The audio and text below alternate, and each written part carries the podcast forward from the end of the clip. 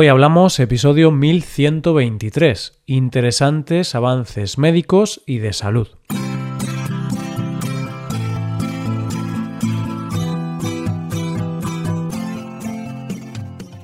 Bienvenido a Hoy Hablamos, el podcast para aprender español cada día. Publicamos nuestro podcast de lunes a viernes. Puedes ver la transcripción, las explicaciones y los ejercicios de este episodio en nuestra web ese contenido solo está disponible para suscriptores. Hazte suscriptor premium en hoyhablamos.com. Buenas, oyente, ¿qué tal? Empezamos un nuevo tema del mes y en este caso hablaremos de algo que ha cambiado el mundo en el pasado y que está cambiando el mundo actual, porque lo cierto es que es algo que está en continua evolución. Y es que a lo largo de este mes hablaremos de esos avances en la salud que han hecho evolucionar a la humanidad, que cambiaron el mundo y que han permitido que pudiéramos despedirnos de enfermedades y vivir en un mundo más seguro. Hoy hablamos de interesantes avances médicos y de salud.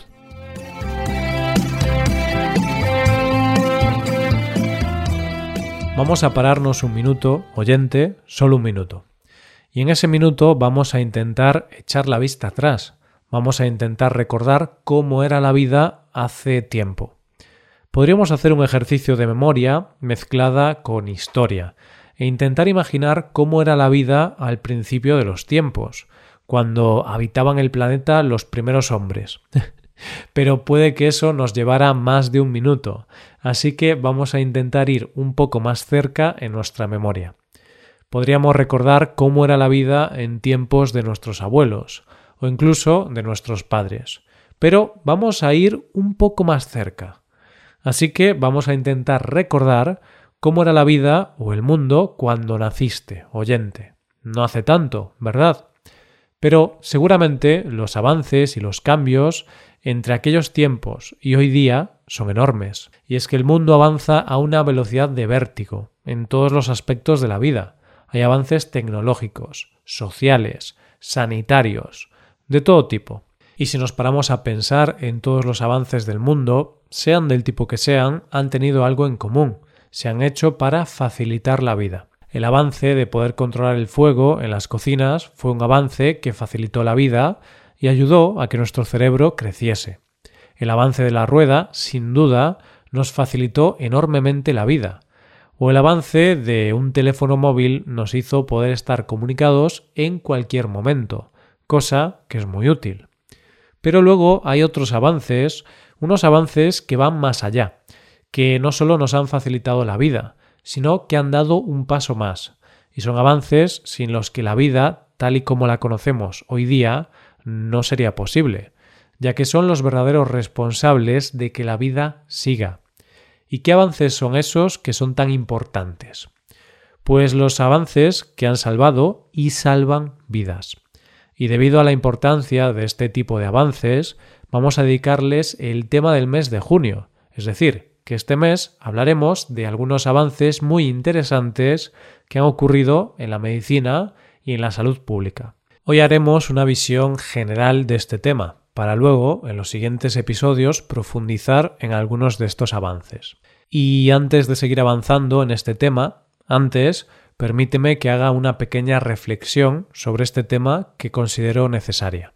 Está claro que el 2020 será un año que ocupará un lugar muy importante en los libros de historia y se quedará grabado a fuego en la mente de todos y cada uno de nosotros.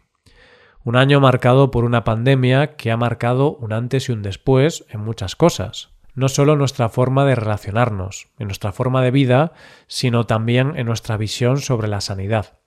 Y es que muchas veces nos pasa a la humanidad que damos por ciertas algunas cosas. Nos acostumbramos tanto a algunas cosas que no les damos la importancia que se merecen. Y nosotros, la sociedad del llamado primer mundo, dimos por hecho la salud y la sanidad. La asumimos como algo que teníamos seguro y quizá incluso le perdimos un poco el respeto. Es como el hecho de haber normalizado el tener agua potable. Este hecho es tan normal para nosotros que el día que abrimos el grifo y no hay agua porque la han cortado, no sabemos qué hacer, nos paralizamos. Pues con la sanidad nos pasó lo mismo, Y de repente vino la pandemia y nos hizo recordar que dependemos de la sanidad más de lo que creemos. En España y en todo el mundo salimos a aplaudir a los balcones, a los sanitarios, porque de repente nos acordamos de ellos, cuando los necesitamos. Ahora estamos inmersos en un plan de vacunación global sin precedentes. Una vacuna hecha en un tiempo récord, de la que hablaremos en un episodio más adelante. Y este tema del mes quiero que sirva de homenaje no solo a la sanidad pública, no solo a los sanitarios y toda la gente que están en primera línea, sino también a esos grandes olvidados que son los investigadores que se encargan de encontrar las soluciones a pandemias y a otras grandes lacras, como las múltiples enfermedades que existen. Es decir, vamos a dedicar este tema a las personas que salvan vidas en la sombra. Cuando hablamos de salud pública, hablamos de una parte de la medicina que se encarga de la prevención, control y mejora de la salud de la población.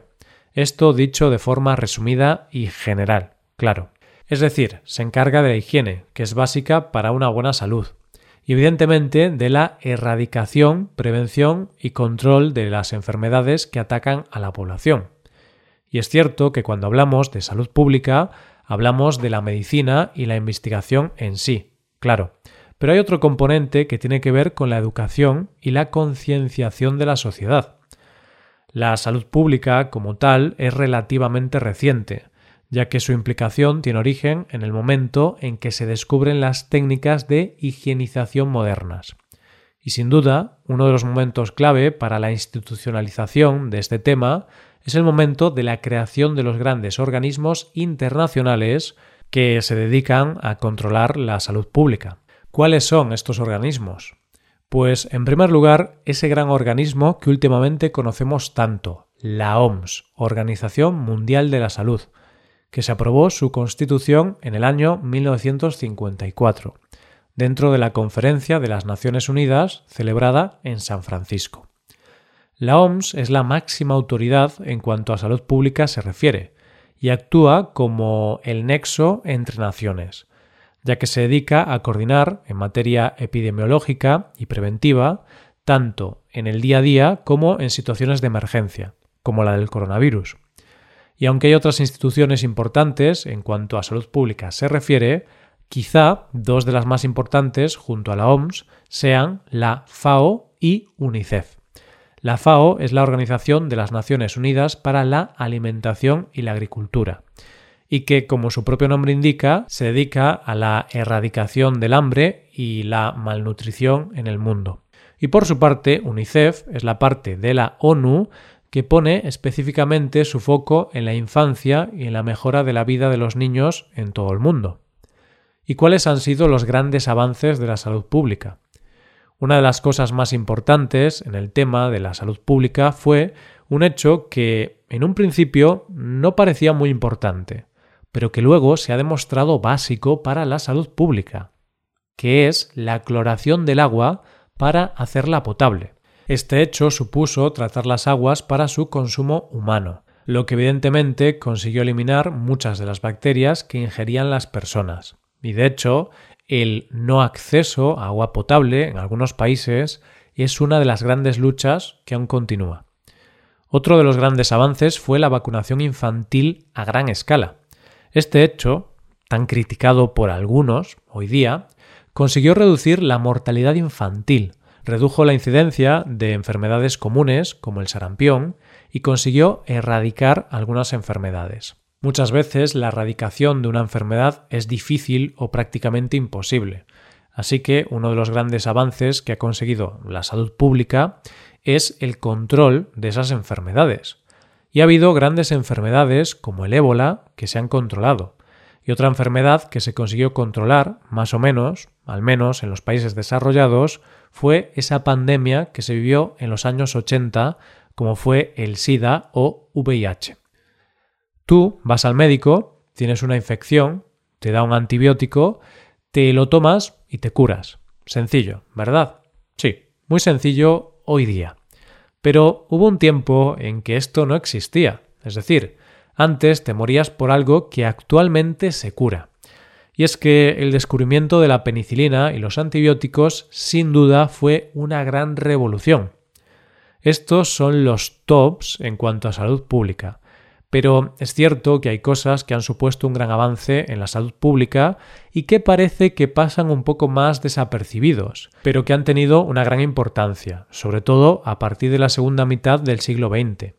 Uno de los grandes conceptos es la planificación familiar, un tema en el que todavía hay que trabajar más, pero que supone un antes y un después en la sociedad. Y es que algo tan sencillo como las pastillas anticonceptivas no solo permitían un control de la natalidad, sino que las mujeres tuvieran el control, cosa muy importante para la independencia de la mujer. Y si tuviéramos que hablar de un avance más reciente, aparte de la vacuna del coronavirus, un avance muy importante es el momento en que a nivel internacional y global se llega al acuerdo de que fumar mata. Y es que la prohibición de fumar y el advertir de que es dañino para la salud significa poder controlar enfermedades vinculadas directamente con este hábito como el cáncer, la hipertensión o las enfermedades cardiorrespiratorias. Hoy hemos visto una visión general de lo que es la salud pública y sus grandes hitos, pero a lo largo de este mes iremos conociendo en profundidad algunos de ellos como es la cloración del agua, las vacunas o la penicilina. Y solo espero que al terminar el mes de junio y los episodios de este tema podamos mirar atrás y dar un enorme gracias a todos aquellos hombres y mujeres que han luchado y luchan en la sombra por nuestra salud. Y esto es todo por hoy, oyentes. Espero que os haya gustado mucho el episodio y espero que haya sido de interés. Muchas gracias por escucharnos. Por último, te recuerdo que puedes hacerte suscriptor premium para ver la transcripción, los ejercicios y explicaciones de este episodio. Para ver ese contenido tienes que ser suscriptor. Hazte suscriptor premium en hoyhablamos.com. Nos vemos mañana con un episodio de Cultura Española. Muchas gracias por todo. Pasa un buen día. Hasta mañana.